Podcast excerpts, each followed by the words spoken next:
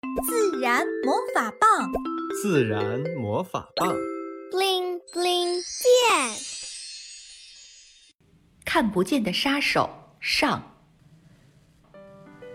自从上次解救了被困在笼子里的画眉鸟，维特他们就在鸟世界出了名。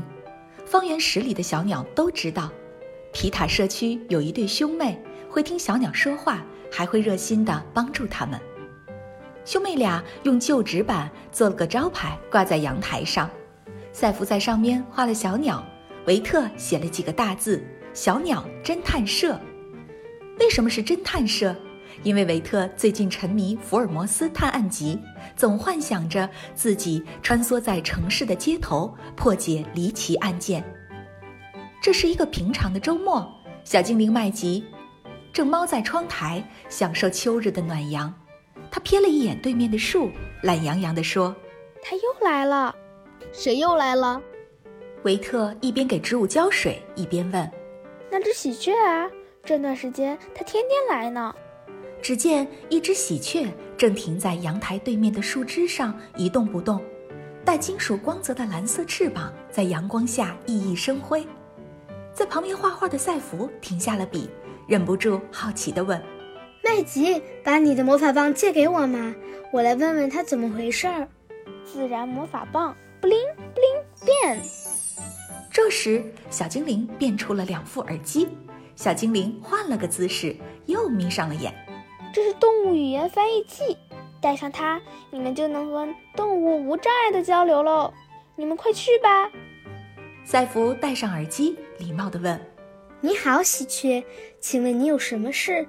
听说你来好几回了，喜鹊上下打量着麦弗，半晌才开口：“我是皮塔社区的鸟警官。近日社区里发生多起鸟类伤亡案，弄得大家坐立不安，而且案情复杂。为了尽早破案，我需要你们人类的帮忙。”听到案情复杂，维特的眼睛唰的就亮了。可以，可以，我们必须帮忙。就这样，维特福尔摩斯和赛弗华生的小鸟侦探社迎来了第一个案件。这里近期已经发生七起死亡案件了。喜鹊带着兄妹俩来到案发现场，维特听出喜鹊声音里的沉重，不禁认真起来。喜鹊警官，除了案发地点相同外，这些受害者还有什么共同的特征？或联系呢？基本没有，它们是不同的鸟类。呃，有一点很奇怪，大部分受害者都是刚迁徙来的候鸟。要不我们再仔细找找，看凶手有没有留下蛛丝马迹。维特建议。于是大家分头行动，仔细围着现场搜索起来。你们看，这是什么？维特有新发现。在靠近围墙边的沙土地上，有一片细碎的脚印，像开在地上的一朵朵小花。这是猫脚印！赛弗惊呼：“我听过一个讲座，流浪猫的袭击是城市鸟类面临的主要挑战之一。”维特摸了摸地面，脚印还很清晰，像是刚上去不久。喜鹊警官，最近一起伤亡案是什么时候发生的？就在今天早上，我来找你们之前，那流浪猫的嫌疑很大。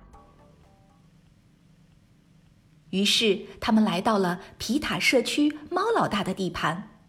流浪猫对于城市鸟类来说是可怕的存在，它们迅猛的捕猎速度让小鸟们闻风丧胆。有时它们捕猎小鸟是为了填饱肚子，但更多时候只是为了消遣和取乐。在流浪猫面前，连喜鹊警官都要顾忌三分，只敢停在高高的树枝上。此刻，维特和赛弗对面坐着一只白猫，毛光水滑，身姿灼灼，乍看和宠物猫并无二致，但它左眼那道深嵌的旧疤却诉说着流浪猫的艰辛。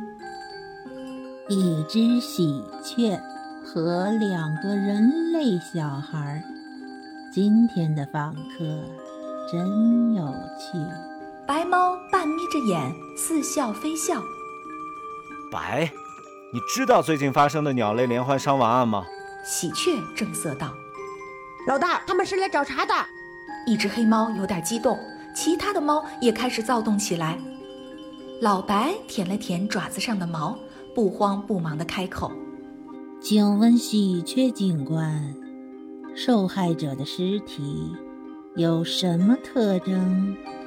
羽毛完整，几乎没有磨损。你能告诉我这意味着什么吗，小姑娘？”老白边说边慢条斯理地向赛弗靠近。赛弗平素觉得流浪猫很萌。很可爱，偶尔也会撸一下，但今天他却有点害怕。如如果是流浪猫干的，小鸟被抓住后一定会挣扎，会留下反抗的痕迹，羽毛不可能这么完整光滑。果然是个聪明的小姑娘。那就是说，这起案件跟我们无关喽？是吗？维特突然往前几步。他利剑似的目光在老白身后的猫群中游移，但我在现场发现了不少猫脚印，跟今天发生的伤亡案时间重合。有只猫被维特盯得心里发毛，忍不住脱口而出：“真的不是我们杀的，我们只是想吃天上掉下来的馅饼。那只鸟真的是自己从天上掉下来的。”鬼知道是掉下来摔死的，还是另一只接着说。老白一个冷眼，吓得那猫赶紧闭嘴。